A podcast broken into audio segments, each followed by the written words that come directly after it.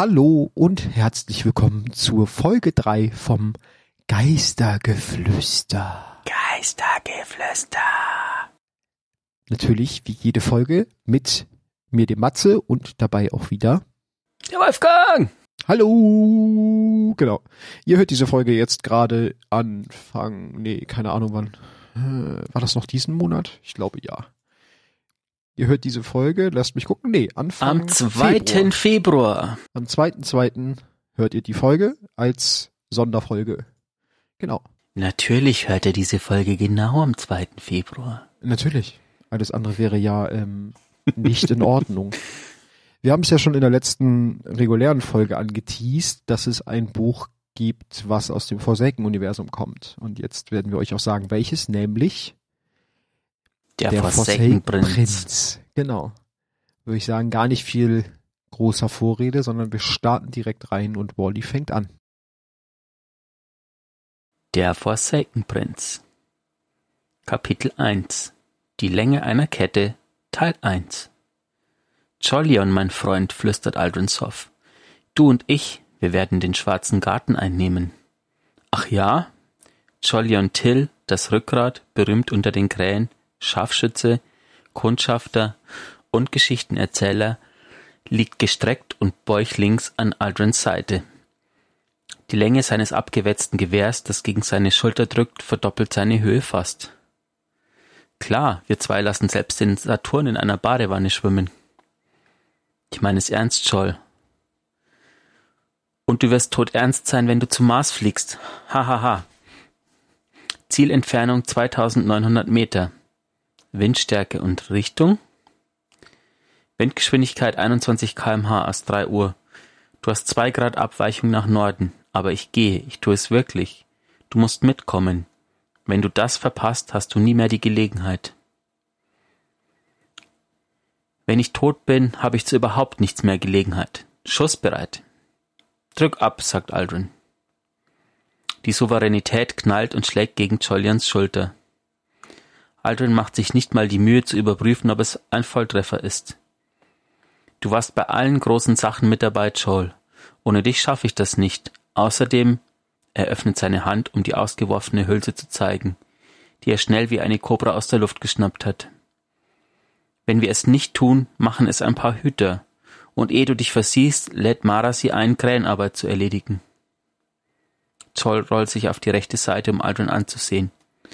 Der Herr der Krähen setzt sein gewinnendstes Grinsen auf. Jolyon Till, das Rückgrat, blinzelt und schlägt mit einer Hand auf den Magazinauswurf. Aldrin fängt es. Du bist genau wie deine Schwester, seufzt Jolyon. Nur, dass die nicht so breit grinst, wenn sie einem übel mitspielt. Ich hab den ganzen Charme der Familie geerbt. Aldrin wartet geduldig, bis Joel den Bolzen bedient und die Patrone in der Kammer auswirft. Normalerweise gewinnt er bei diesem kleinen Spiel. Normalerweise. Aber manchmal überrascht Joel ihn. Es war noch nie jemand im Garten. Stell dir vor, was wir finden werden. Namenlose Schrecken? Es sind alles namenlose Schrecken, wenn ihnen niemand einen Namen gegeben hat, Joel. Es war noch nie jemand dort. Ist das nicht verlockend? Nein, weil es deine Schwester verboten hat, Aldrin. Genau deshalb, erwidert er heiter, weiß ich, dass dies die Sache wert ist. Und weil das Volk der Erwachten eine weitere Geschichte über sein knappes Davonkommen spannend finden wird. Mara hat nie wirklich verstanden, wie viel Helden den Leuten bedeuten. Eine Königin ist zwar unabding unabdingbar, aber bei einem Helden, da weiß man, was er will, wann er verloren und wann er gewonnen hat. Kapitel 2 Die Länge einer Kette Teil 2 Ihr Aufbruch sollte geheim bleiben. Niemand wird es bemerken, versicherte er Joel. Wir verschwinden beim Zenit. Bis es jemand mitkriegt, treten wir schon in der Meridianbucht auf die Luftbremse. Du bist ein unerträglicher Angeber, sagt Joel. Bis wir abheben, weiß die ganze Stadt schon, dass du, dass du was vorhast. Wird sie nicht. Als sie sich zu ihrem Schiff aufmachen, sind die Promenaden und Galerien voll mit jubelnden Massen aus Fans und Anhängern Aldrins. Er winkt und winkt, dreht sich, grinst, ist besserer Laune, als er es je wieder sein wird. Und wenn ein dunkler Funke in ihm aufglimmt, dann ist es die Angst und die Gewissheit, dass diese Leute ihn nur lieben, weil er ihrer Königin so nahe steht. Fragen Sie sich jemals, wieso er ständig ihre Regeln bricht? Warum er sich ständig so weit von ihr weg, von ihr weg wagt? Er will die Anerkennung seiner Schwester. Er weiß und akzeptiert das. Aber er will ihre Anerkennung für etwas, das sie nicht vorausgeahnt hat, nicht geplant und vorhergesehen hat und für das sie nicht verantwortlich ist. Er will, dass sie ihm überrascht dankt. Wenn du dich von jemandem wegbewegst, um die Länge deiner Kette zu testen, wirst du die Länge der Kette erst kennen, wenn sie dich aufhält. Ergibt das Sinn? Aldrin denkt schon. Aldrin fürchtet, dass es so ist.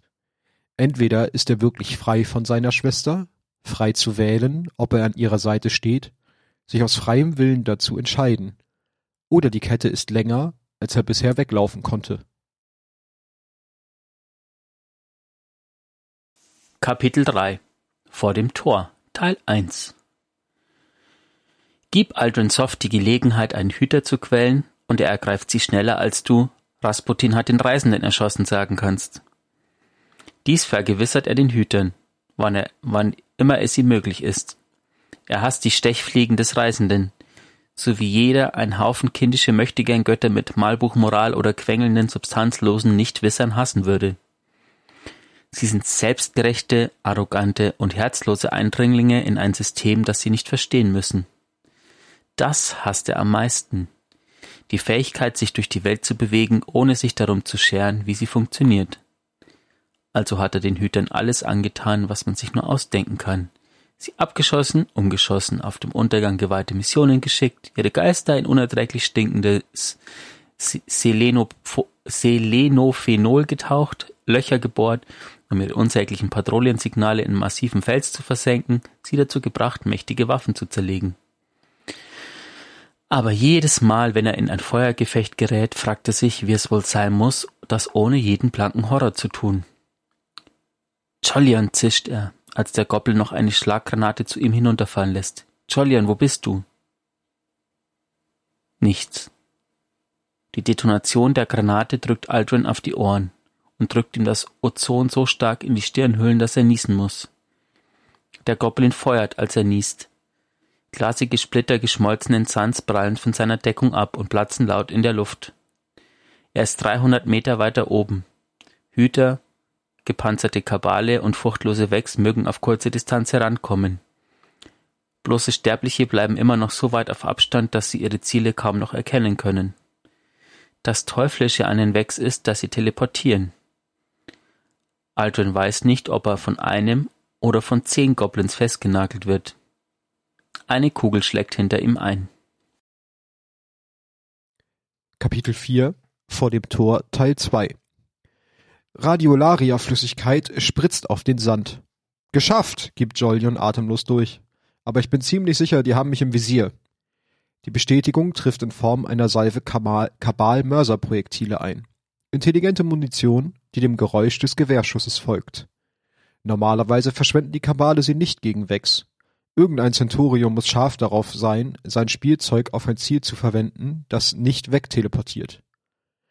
Altrin saugt erleichtert Luft ein, als Jol äh, Jolion mit dem Schalter des Funkgeräts klickt, um zu signalisieren, dass er okay ist. Altrin atmet schnaufend. Er kann das Tor zum Garten sehen. Alle wissen, wo es ist. Klar. Nur reinkommen muss man erstmal. Die Luft, die Luft schwirrt. Eine aufgewühlte Wolke Vakuumströmung versperrt ihm die Sicht. Und dann erscheint in einer Entladung ein Vex-Minotaurus. Aldrin flucht, wirft eine Störgranate und rennt.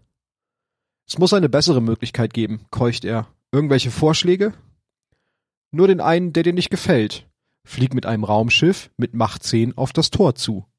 Das Tor ist nicht aktiv. Selbst wenn wir es an den Kabalkanonen vorbeischaffen, müssen wir die Vex dazu bringen, es zu öffnen. Und das bedeutet, ein Torlord mit unseren mitgeführten Waffen töten. Stimmt nicht, schnauft Aldrin. Ich habe eine prinzenhafte Idee. Dafür lebt Aldrin. Am Tod vorbeischlittern, ihn an den Schnurrhaaren zupfen und dann seinem zahnbewehrten Maul davonhüpfen. Kontakt abbrechen. Wir müssen jetzt unauffällig sein. Und wir müssen ein paar unglückselige Ziele hochnehmen. Kapitel 5 durch das Tor. Sie kriechen wie die Würmer bäuchlings durch die Marswüste. Aktive Tarnponchos verwischen ihre Konturen. Die umherstreifenden Kabal-Ernteschiffe brummen am Horizont. In den letzten acht Stunden hat Jolyon Kabal-Infanterie mit seinem Gewehr ausgeschaltet und ist dann ist dem automatisch ausbrechenden Gegenfeuer ausgewichen. Aldrin hat in geknackten Nachrichtendienstübertragungen gehört, dass mächtigere Waffen ins Feld geführt und eingesetzt werden. Die Kriegsmaschinerie ist entflammt und vom Zorn angeschwollen. Jolyon berührt Aldrins Knöchel. Fingerspitzen Trommelcode. Wie weit? Fünfzig Meter, flüstert Aldrin. Wenn die Wex wissen, dass wir hier sind, haben sie nicht. Die Luft prickelt. Infraschalldröhnen wühlt den Sand auf. Etwas Mächtiges erwacht über ihnen. Schon gut, murmelt Aldrin. Die Wex haben jetzt reagiert. Er wirft seinen Poncho ab, erhebt sich mit Revolver und Ablenkungsgranate in der Hand. Eine schreiende Herausforderung. Aus der Marswüste vor ihnen ragt der schräge, ausgefranste Ring des Tors zum schwarzen Garten. Groß genug, um ein gefallenes Gift zu verschlucken. Es bebt vor unendlicher Energie. Aus der Blendenöffnung kommt die kolossale Silhouette eines Wechstorlords. Metall und Geist prallen aufeinander, bauen sich selbst zusammen, bereit, diesen geheimen Ort zu verteidigen. Die Wex sind hier geboren, im Sinne einer Taufe, dem Dienst geweiht, der nur dem schrecklichen Zweck dient, den die Maschinen im Inneren gefunden haben. Hey Großer, schreit Aldrin, hier drüben! Ruhig und sorgfältig beginnt Jolly und Till das Rückgrat damit mit seinem Gewehr in den Himmel zu feuern. Der Inhalt der großen Magazine seines Gewehrs ergießt sich über die Dünen. Der Torlord türmt, türmt sich über ihnen auf. Aldrin jauchzt und feuert ein paar Kugeln aus der Hüfte in den Sand vor seinen Füßen. Kannst du tanzen? brüllt er. Wie gut ist deine Beinarbeit? Innerhalb der Wex-Einheit erarbeiten mächtige Algorithmen ein Modell dieses bloßen temporalen Orts berechnen potenzielle Gefahren, wägen den Nutzen einer Waffenentladung gegen den ab, den diese Macht anderswo erreichen würde. Diese Berechnung ist der einzige Grund, weshalb Aldrin noch lebt. Das Knochenmikrofon, das auf kabalen Nachrichtendienstkanäle eingestellt ist, erwacht an Aldrins Kehle. Sie haben das Geräusch von Jollions Gewehr lokalisiert und reagieren. Er fängt an herumzuhüpfen und brüllt zu dem Koloss hoch. Es wird regnen auf dem Mars. In der Meridianbucht ist Monsunzeit. Hast du die Wettervorhersage gesehen? Er nimmt Joel bei der Hand und zieht. Gemeinsam sprinten sie in Richtung des Torlords und seiner Ladung. Die Wechsmaschine muss wissen, was bevorsteht. Sie muss aber auch die Gewissheit der Kabale gegen die winzige Möglichkeit, dass diese mikrobiotischen Partikel in den schwarzen Garten gelangen, abwägen. Der Torlord hebt eine Waffe, um sie auszulöschen. Sie rutschen auf die Schwelle des Tors und Aldrin aktiviert die Ablenkungsgranate so hart, dass er sich fast den Daumen dabei bricht. Eine perfekte Kugel topologisch fehlerhafter Raumzeit blinkt um ihn herum auf. Er hält Jolyon nahe bei sich und gemeinsam fangen sie an, ruhiger zu atmen. Die Barriere ist undurchdringbar, sie wird aber nicht lange halten. Bis dahin gibt es nur begrenzte Atemluft. Außerhalb entlädt sich der volle Zorn der Kabalflottenträger auf den Torlord, als die Barriere sich, als sich die Barriere auflöst, ist der Torlord tot und Aldrin und Jolyon befinden sich nicht mehr auf dem Mars.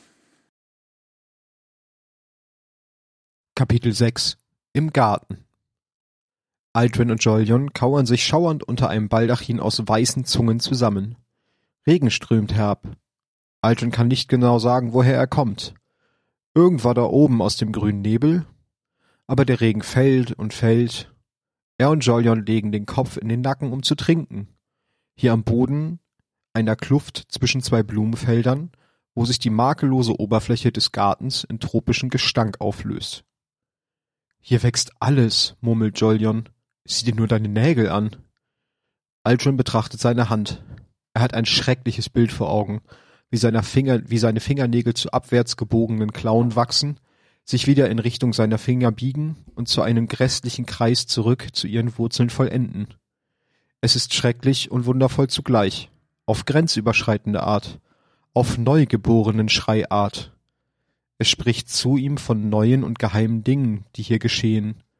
Sie sind schmutzig, sagt er. Aber ich hoffe, du kannst mir das nachsehen.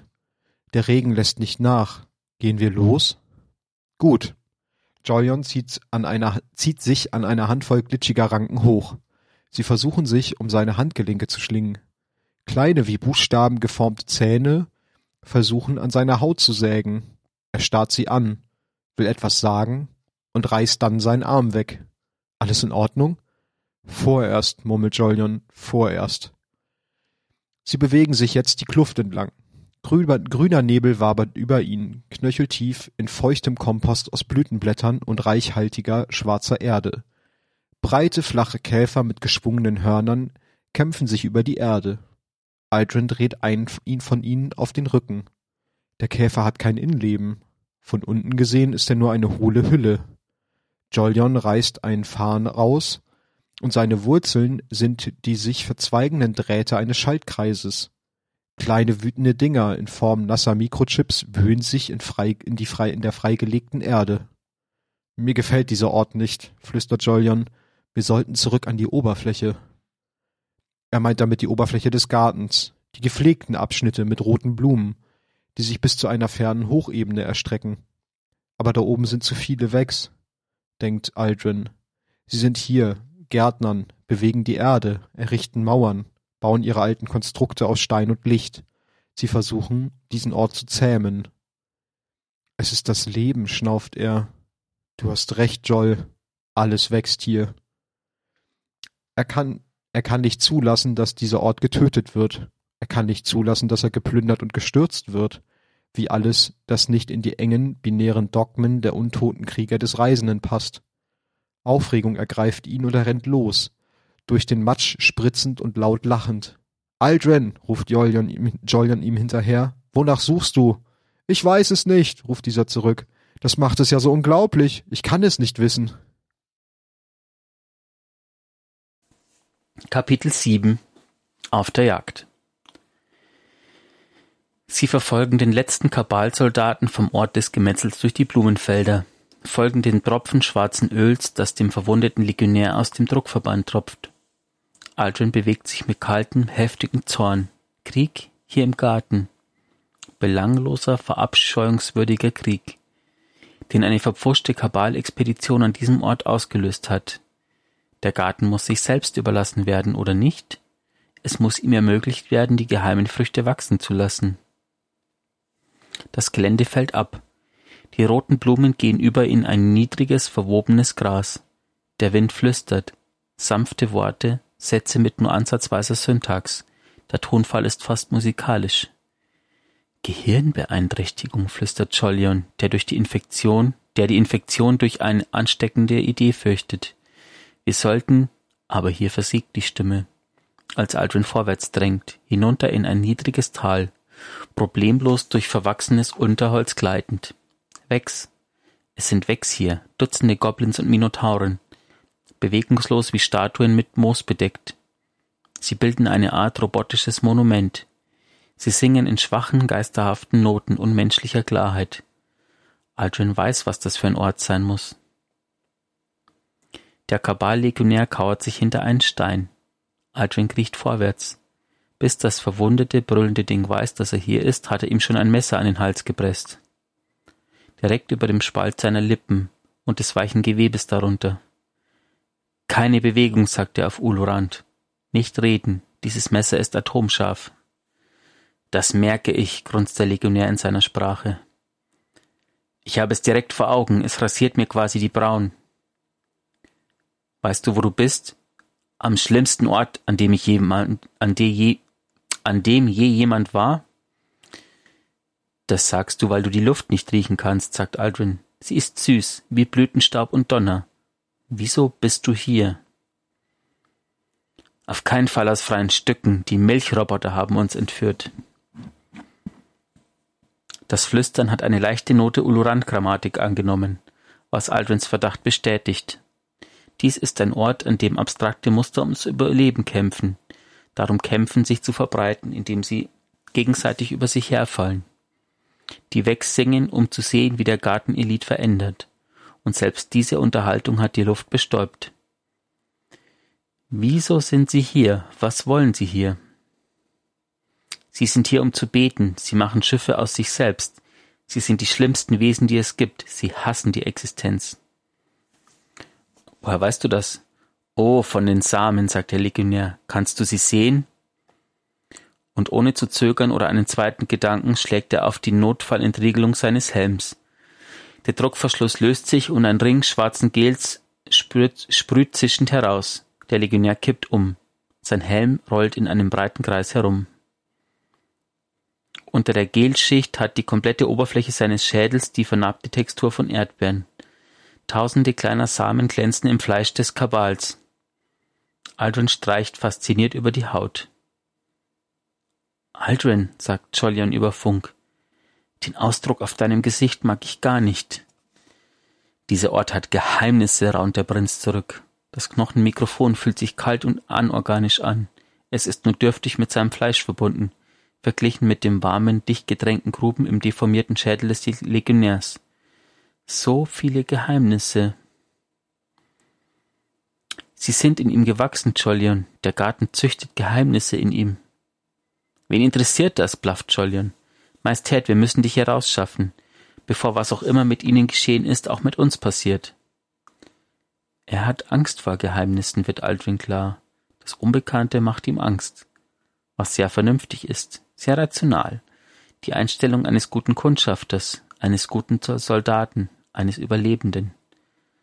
Aber Aldrin kann die Vorstellung nicht beiseite schieben, wie sich Mara wohl an diesem Ort fühlen würde. Was, wenn er sie hierher bringen könnte? Was, wenn sie diesen Geme Ort gemeinsam erkunden könnten? Kapitel 8 Nach dem Herz Teil 1 Mara, ich habe Blumen für dich. Das Gefolge der Königin teilt sich vor Aldrin. Erstaunte Blicke wandern blitzartig von seinem Gesicht zu seinen Wunden und den eingetopften Pflanzen, die er in den hohlen Händen hält. Einige sehen einen Verrückten und greifen zu den Waffen, bevor sie sich erinnern, dass das ja Aldrin Soff, Prinz der Erwachten ist, Begünstigter der grenzenlosen Milde der Königin. Sie heißen Asphodelien.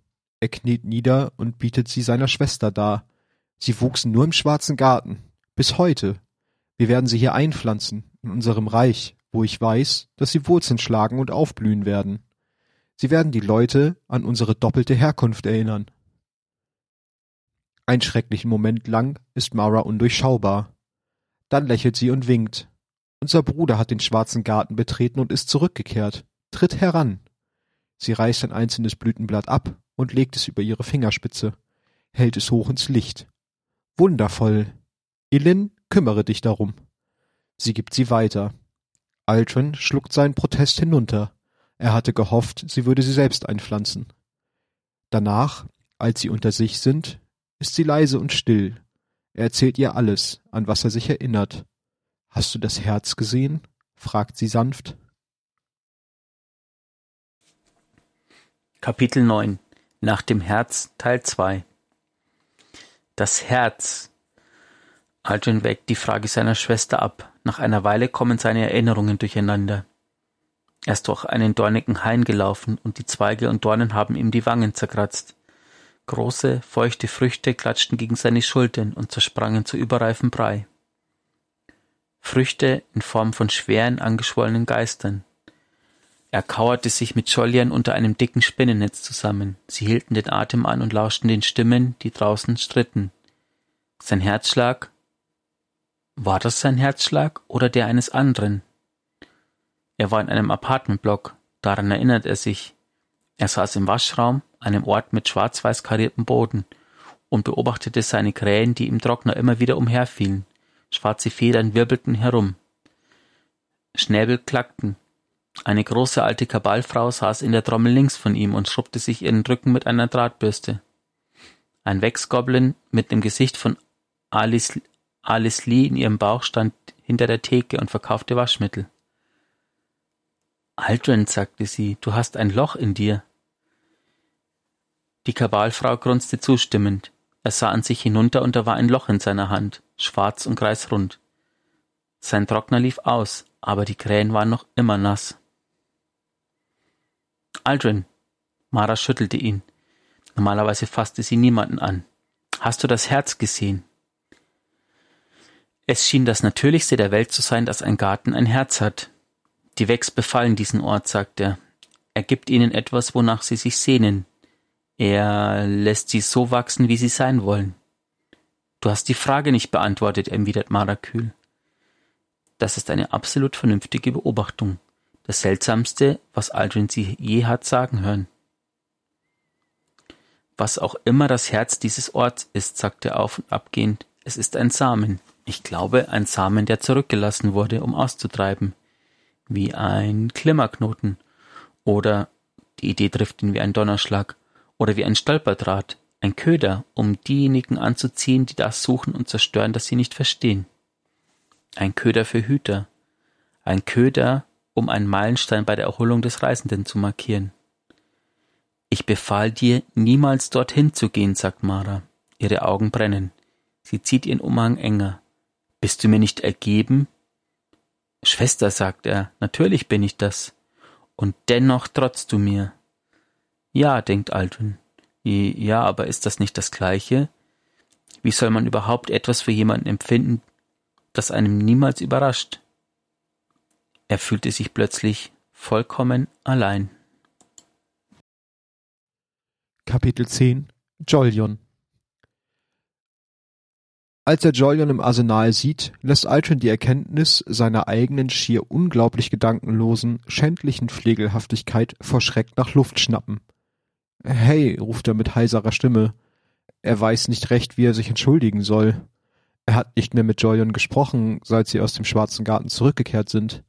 Er hat ihn nicht vor der Königin gelobt, kein Fest für ihn gegeben, wegen seiner Tapferkeit, noch hat er ihn gefragt, ob er noch ruhig schlafen kann, nach, nach allem. Er hat ihn einfach vergessen. Hey, sagt Jolion, ohne aufzusehen. Du warst gestern nicht am Skistand. Ach, du brauchst doch gar keinen Zielfinder, sagt Aldrin als Versuch, ihn zu lecken. Aber es kommt flach und abweisend rüber. Ich habe, äh, geträumt, meine Träume aufgezeichnet, habe fieberhaft grübelnd die Ursprungsbibliotheken durchstöbert, auf der Suche nach Bestätigung dessen, was sich mein Herz so verzweifelt wünscht, dass es wahr ist. Die Zukunft der Erwachten könnte in diesem Garten liegen. Dort ist ein Urquell des Lichts auf Erden, ein blendendes Leuchtfeuer, das immer heller wird. Die Erwachten werden, so wie sie sind, nicht überleben. Maras Vision und die Wahrheit über ihre Herkunft wird verloren gehen, verwässert von der nichtssagenden Philosophie dieser stadtgeborenen Ideologen. Die Hüter werden alles töten, was sie finden.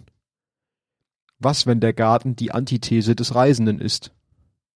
Was, wenn die Erwachten in diesem Garten einen neuen Ort der Balance finden, ein Äquipotential zwischen Dunkelheit und Licht. Wenn das Licht heller wird, verdunkelt sich der Schatten. Jolion sagt etwas.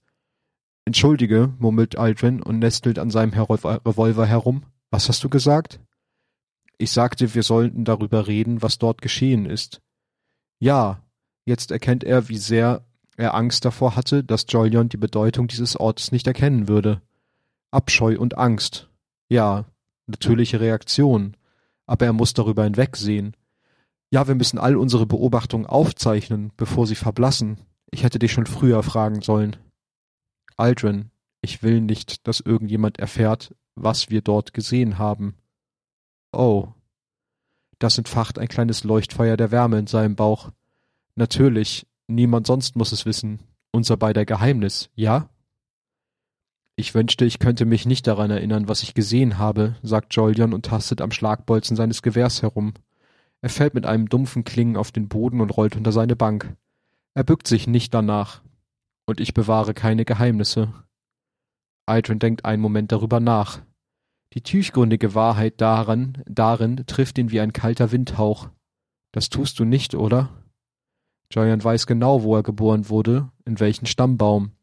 Seine Fähigkeiten als Scharfschütze sind öffentlich bekannt. Als eine von Aldrins, Kle als eine von Aldrins Krähen fliegt er gefährliche Überwachungsmissionen. Aber er ist kein Geheimagent.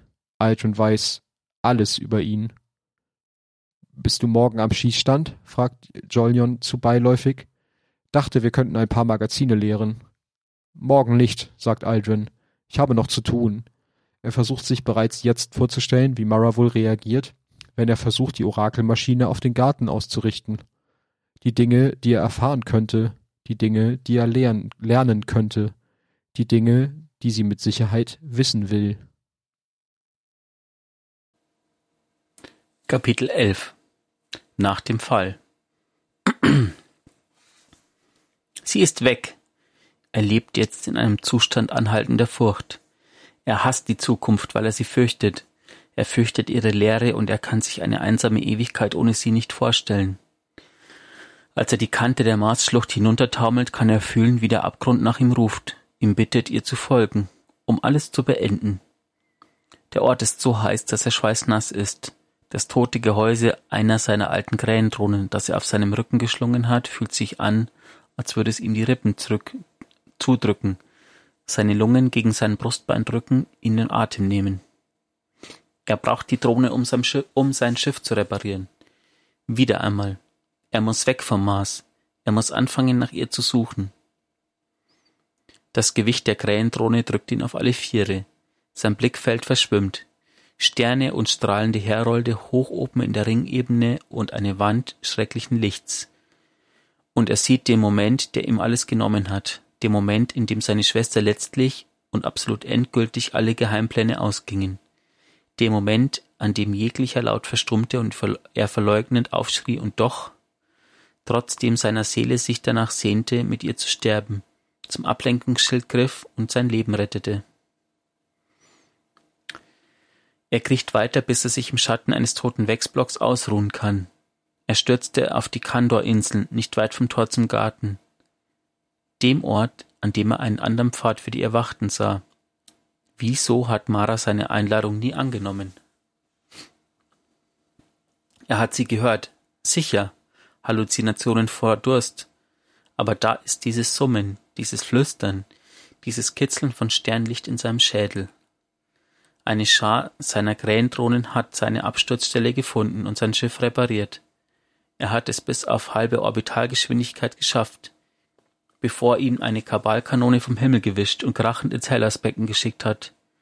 Jetzt sind seine Krähen tot, und sein Schiff kann vermutlich nicht mehr repariert werden. Und seine Schwester ist weg. Seine Schwester ist weg.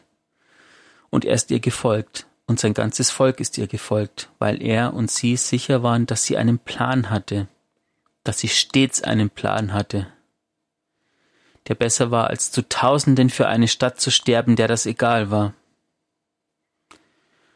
Er sollte nach Hause gehen. Er sollte nach Hause gehen, wenn er einen Weg findet. Aber wird er stark genug sein? Er kann nicht der Champion sein, den sie geliebt haben. Er kann ihren Glauben an den Zweck der Erwacht nicht mehr wiederherstellen. Oder in das Vorhaben seiner Schwester. Er glaubt selbst, er glaubt selbst nicht länger daran. Diese Welt ist jetzt ein Kadaver, die Narben durch vorbeiziehende Hüter, Kabalfestungen, die nach Fäulnis riechen, übersät mit Fleisch, Knochen und zerbrochener Panzerung. Die zersplitterten Rahmen von Wächs liegen im Sand verstreut, ein Ort des Todes, Tod und Krieg, ein Krieg, der an den Angelpunkten des Reisenden wackelt, hierher gebracht von den Marionetten des Reisenden, diesem Angelpunkt des Kriegs.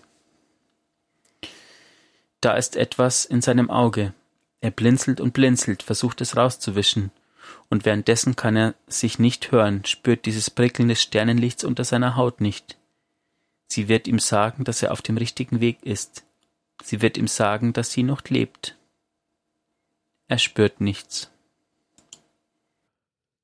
Kapitel 12 Könige Als sie ihn schließlich vor den Kell zerren, ist er bereits durch wochenlange Misshandlung, Wochen mit Schlägen und Zwangsmärschen und Bedingungen wie in einem Tierpferch zu einem glücklichen Mann geworden. Der mächtige Kell der Könige sagt ihm, klar aber nicht prägnant, was er von ihm hält. Prinz Aldrin von einem niederen Haus, der geringere von, Schweiz, von zwei Geschwistern, besiegt von Skolas, geblendet von Varix, dem nicht einmal Geächteten, Verschwender von Flotten, letzter des erwachten Adels, letzter seiner Art. Als Aldrin zu ihm hochsieht, muss er nicht einmal die Wahrheit aussprechen. Der Kell der Könige hat Aldrin und somit sich selbst benannt. Der gebrochene Herrscher eines gebrochenen Hauses, der letzte Kell. Du kannst tun, was ich nicht vermag, sagt der Kell zu Aldrin. Du gebrochenes, geschlagenes Ding. Du hast keinen Stolz, also verlierst du nichts, wenn du ein Wort gibst, das gegeben werden muss. Es ist die Dämmerung der Gefallenen, und wir müssen unsere Banner niederlegen. Und unter den gestöhnten und geknurrten Protesten seines Hofes kniet der Kell der Könige vor Aldrin nieder. Ich verbeuge mich vor dir, sagt er, denn in deinem Niedergang und deiner Schande trägst du die Schwäche, die uns nicht möglich ist. Du sollst den Elixni sagen, sie sollen ihre Banner abreißen. Du sollst ihnen sagen, dass wir uns alle einander ergeben müssen. Wir müssen unsere, unsere Rivalitäten aufgeben, oder wir werden nicht überleben. Willst du das für unser sterbendes Volk tun, Prinz eines anderen? Er wird es tun. Er wird Soldaten, Schiffe und Ressourcen auftreiben, um die Suche zu beginnen. Er hat sie gefunden. Er selbst. Indem er alles riskierte und überlebte, wie er es immer tut. Er fühlt sie in seinem Herzen. Sie ist immer noch da draußen. Sie braucht ihn mehr denn je. In der Kuhle seines Leidens erreicht ihn ihre Stimme deutlich, so wie sie ihm einst erschien, während er in einer schwerelosen Schlägerei zu Brei geprügelt worden war. Sie ist da draußen und wartet auf ihn. Und alles wird gut. Er wird für sie da sein. Alles wird gut. Kapitel 13 Fanatiker Teil 1 Sie hat schon zu lange geschwiegen, das ganze Sonnensystem stöhnt wegen der Blessuren durch den Krieg. Aldrin lebt in einem anhaltenden Leiden, ein tauber, mürrischer Schmerz, der ihn zum Äther und zu schlimmeren Ablenkungen treibt. Er hat das Licht noch nie so stark gespürt. Er hat noch nie so tiefgehenden Schmerz gekannt. Wie viele Jahrhunderte mit seiner Schwester. Und wie schnell er ohne sie zerfallen ist. Wieso spricht sie nicht zu ihm? Das Riff um ihn herum brennt zerschmetterte Asteroiden und aufgebrochene Wohnbereiche, aus denen helle Trümmerflocken strömen. Es gibt kaum etwas so reines und helles wie vom Sonnenlicht bestrahltes Treibgut im Vakuum. Das Riff ist riesig, riesig, aber auch dicht. Die Gebäude und Leute sind in dicht gedrängten Haufen vor der Leere des Raums versammelt. Oryx und die Rotlegion haben große Löcher ins Riff gerissen. Oh, hätte Aldrin Petra, Petra doch nur gesagt, dass Traugs zerbrochene Religion ein trojanisches Pferd war. Aber Aldrin hat nichts für eine Regentin übrig, die Erfolg dem Reisenden überlässt. Sie wollte immer schon Maras Zustimmung, die kleine Petra. Wollte sich schon immer über, wollte sich schon immer einschmeicheln. Aber sie hat nie begriffen, was Mara respektiert. Sie war nie willens, den steinigen Weg zu Maras Vertrauen zu gehen. Deshalb spricht Mara nicht zu Petra. Aber Mara hat auch nicht zu Aldrin gesprochen. Er stößt sich von der Hülle der zerstörten Korvette ab. Er und die Königin haben den Asteroidengürtel überfallen. Er und die Könige. Schiffsladungen angegriffen, die Richtung Erde unterwegs waren, versucht das Riff weiter zu destabilisieren. Aldrin hat seine eigenen Untertanen getötet, und zu Anfang fühlte er sich wegen dieser Schuld so jämmerlich, dass er sich nicht in der unbequemen Kammer zusammenkauerte, in der er schlief.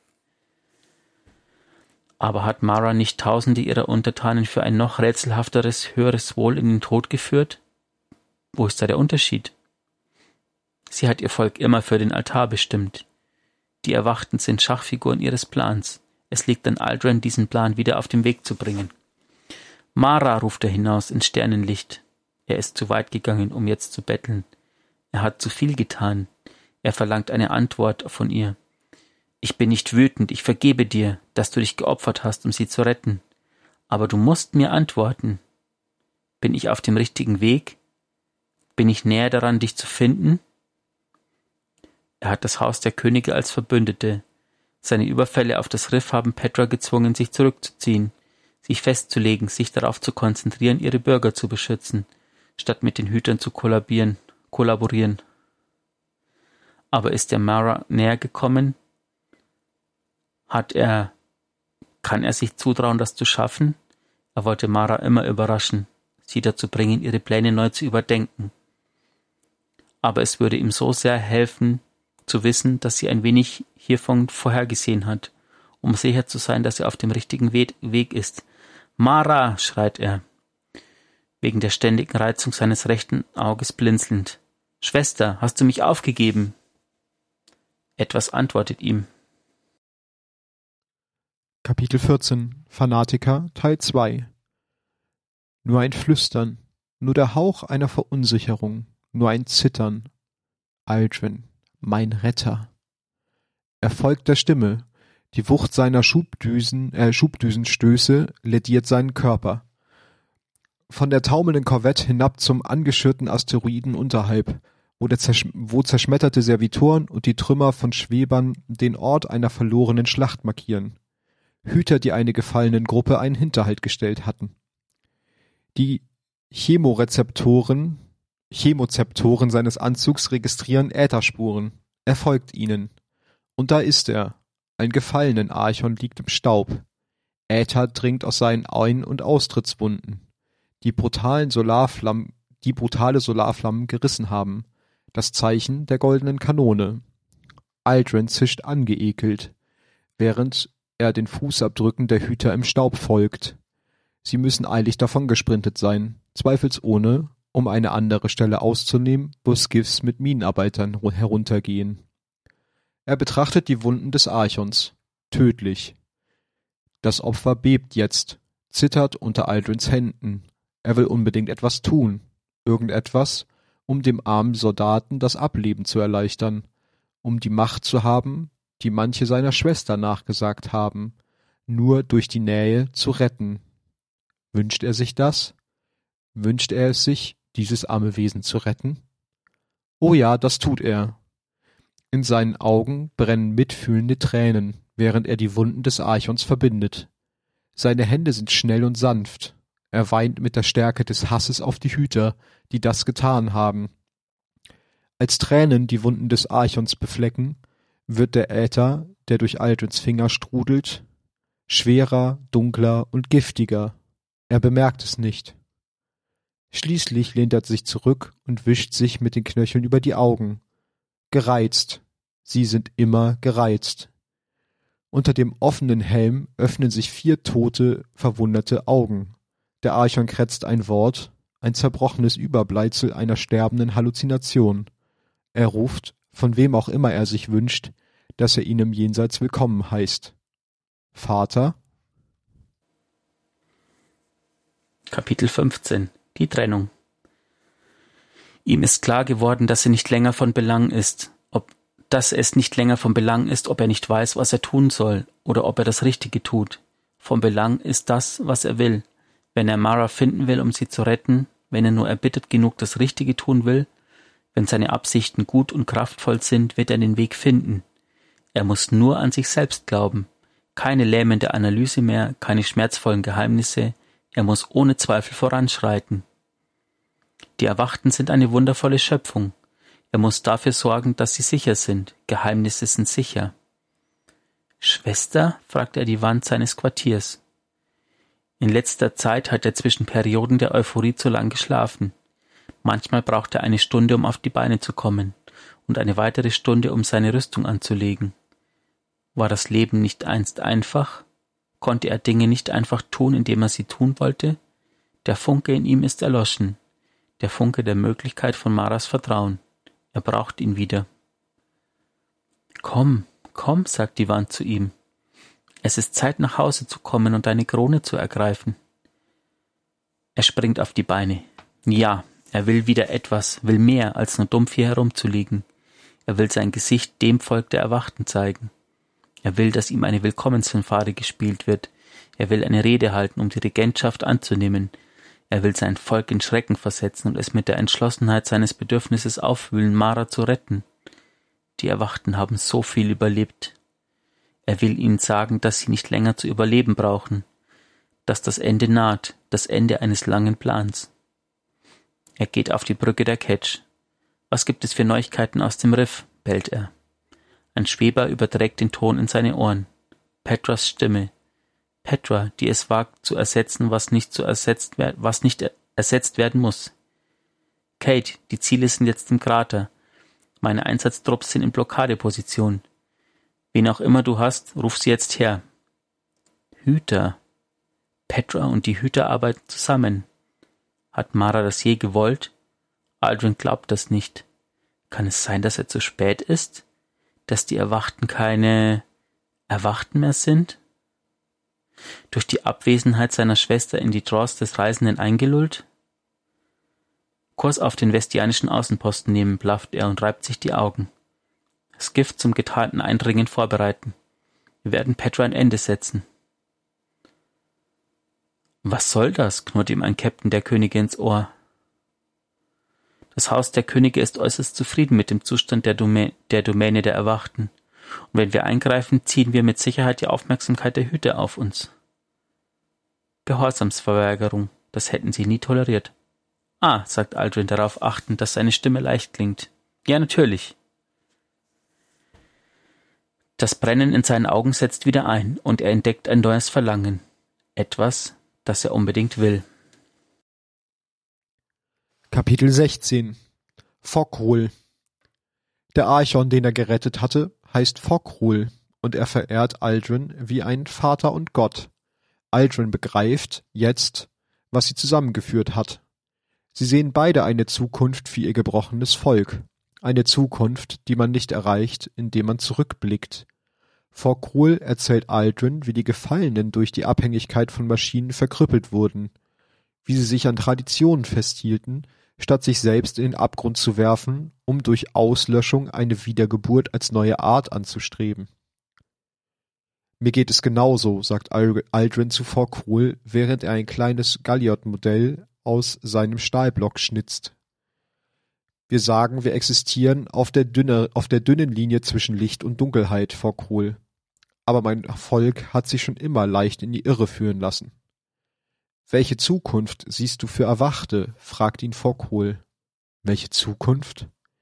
Nachdem er Mara gefunden und gerettet hat? Ihm wird bewusst, dass ihm das egal ist. Er hat so viele Jahrhunderte damit zugebracht, im Umkreis der erwachten Gesellschaft herumzuschleichen, Herausforderer abzuwehren, zu spionieren, die Drecksarbeit für Mara zu erledigen. Nichts ist von Wert, außer in Bezug auf Maras Pläne, nicht mal er selbst. Von mir aus können Sie sterben, sagte er mit einer Brutalität, die er von sich selbst nie erwartet hätte. Wollte er sein Volk nicht retten? Nein, nein. Mara wollte sie für ihre Zwecke vernichten. Die Erwachten haben absolut keinen Wert, außer sie dienen ihrem Plan. Wenn ein Teil von ihnen überlebt, wird es der würdige Teil sein. Wünscht er sich die Auslöschung der Erwachten? Ist es das, was er sich in Wahrheit wünscht? Wir haben etwas zu erledigen, teilt Fockrul mit. Das Haus der Könige kommt meinen Plänen jetzt, äh, ungelegen. Ich wünsche, er wedelt mit dem Messer, Liquidation.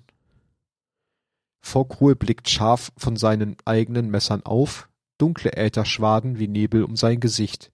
Ist es Zeit? Zeigen wir ihnen jetzt die Zukunft?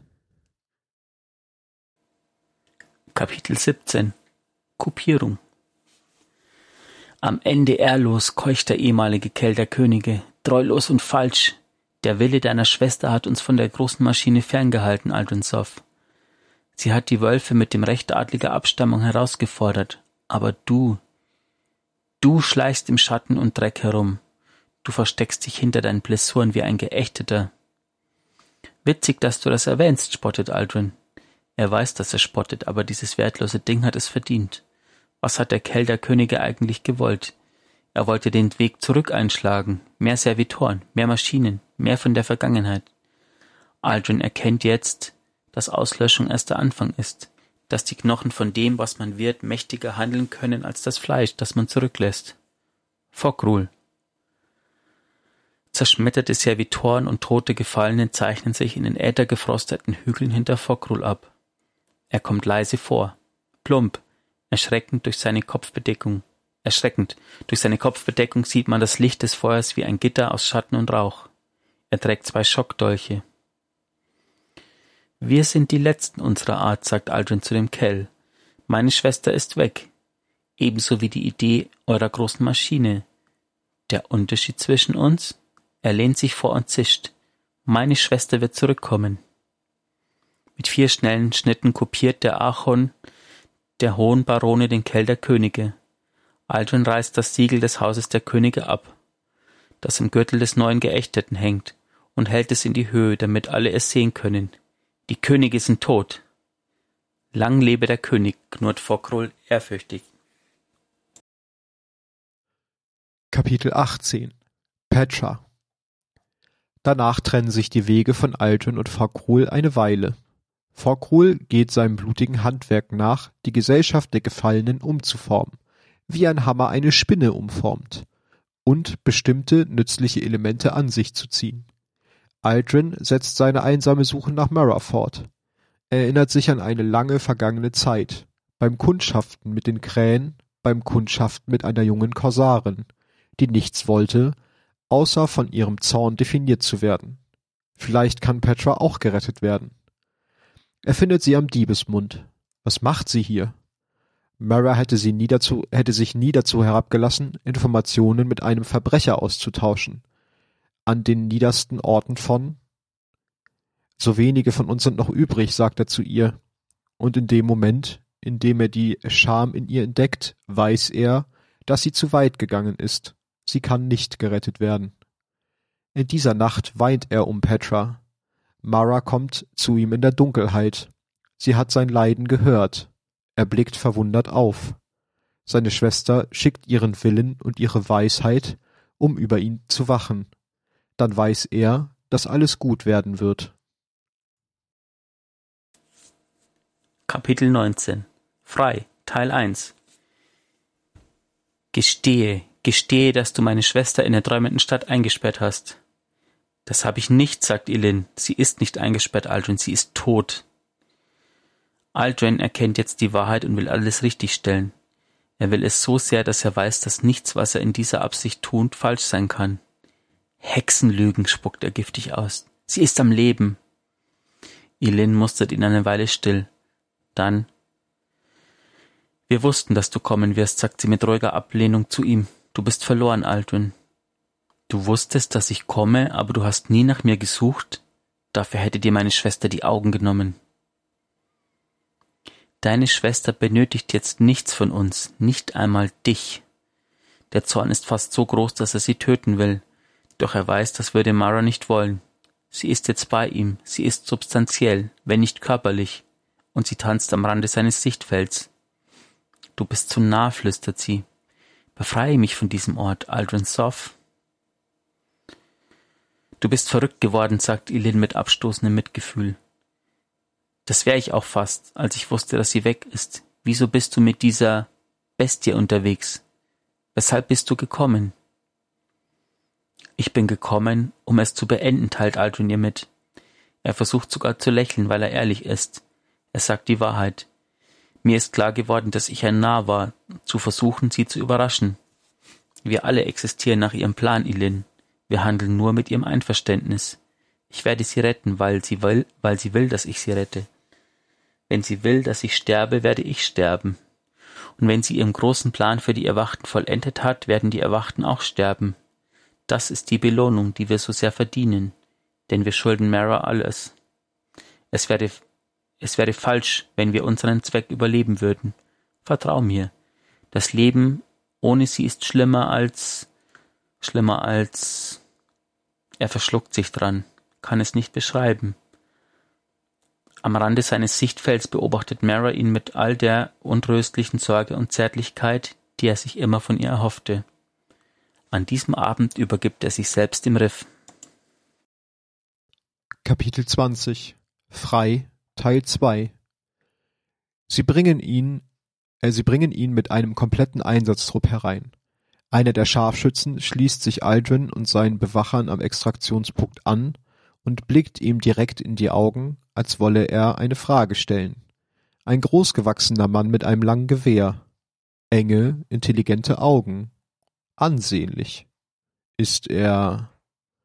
Hat Aldrin irgendwann einmal etwas von ihm gewollt? Etwas Wichtiges? Aldrin reibt sich abwesend die Augen und starrt ihn an. Er runzelt die Stirn, aber er kommt nicht drauf. Sie bringen ihn zu einem abgelegenen Landedock auf den unteren Ebenen des Gefängnisses der Alten. Als seine Eindämmungseinheit sich zischend öffnet, leuchtet im Nebel, im Nebel eine Silhouette des leuchtet im Nebel die Silhouette eines Exus mit leuchtend blauen Augen und einer Frau mit gezogener Waffe auf. Petra selbst. Sie steht schweigend da. Er weiß, dass sie ihn töten will. Er weiß, dass sie ihm sagen will, das hast du gut gemacht. Sie spricht mit dir. Ihre Worte sind barsch und direkt. Was sagt sie? Aldrin schließt die Augen und lässt Maras Stimme durch sich rauschen. Er ist hier im Herzen von Petras Stärke, im Gefängnis, das sie so sorgfältig hütete, als alles andere auseinanderfiel. Er ist schwach und gefesselt. Das sind die Stärken, die seine Schwester nie besaß. Das Aushalten der Erniedrigung, das Überleben der Niederlage. Sie sagt, er hebt das Kinn, um, um ihrem Blick zu begegnen, und sieht, wie sie zurückweicht.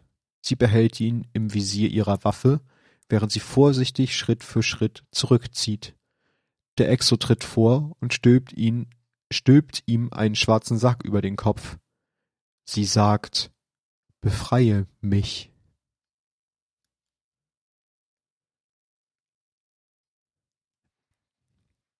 Damit schließen wir das nächste Buch. Genau, und wie es weitergeht, erfahrt ihr, wenn ihr die Forsaken-Kampagne gespielt habt. Richtig. Mehrere interessante Dinge noch zu dem Buch. Ich kenne ja tatsächlich, also ein Teil davon spielt ja auch vor Destiny 2. Das kenne ich ja alles nicht. Deswegen war es ganz schön, das geschichtlich mal zu lesen. So. Mhm. Und ich find's immer wieder krass, also das Buch ist halt gleichzeitig auch wieder so verwirrend, weil ich habe immer noch so das Gefühl, dass mir Krähe, so wie er jetzt ist, immer noch besser gefällt, als Crow jemals war. Also, er war so krass abhängig von seiner Schwester, ne? Aldrin Soft. Äh, ja. Aldrin Soft, genau. Er war so krass abhängig von seiner Schwester und zwar auch bevor er verrückt wurde, ne? Also bevor er korrumpiert Mhm. wurde. Das ist ja dadurch eigentlich auch nur möglich gewesen, dass er korrumpiert wird durch diese Abhängigkeit und die hat er jetzt endlich mal hinter sich. Hoffentlich. Wir werden sehen. Wir werden sehen. Ja. Ja, schreibt uns gerne eure Gedanken zu dem Lore-Buch. Ähm, und schreibt uns auch gerne mal, was ihr überhaupt vom Geistergeflüster-Format haltet. Ich glaube, da haben wir auch noch gar nicht so viel Feedback zugekriegt. Ähm, Mhm. Ob ihr die Taktung gut findet, äh, ob ihr irgendwas anders haben wollt. Schreibt gerne alles, was ihr dazu denkt, immer bei Twitter, at d2lorecast. Und dann würde ich sagen, sind wir auch schon wieder am Ende der, diesen, der neuesten Folge Geistergeflüster. Yes. Dann viel Spaß. Bis zum nächsten Mal. Dann ja schon zu Witch Queen. Oder kurz vor Witch Mhm. Queen. Zum Storyende. Zum Storyende, genau. Bis dahin, macht's gut, bleibt gesund. Macht's gut und Augen auf, Hüte.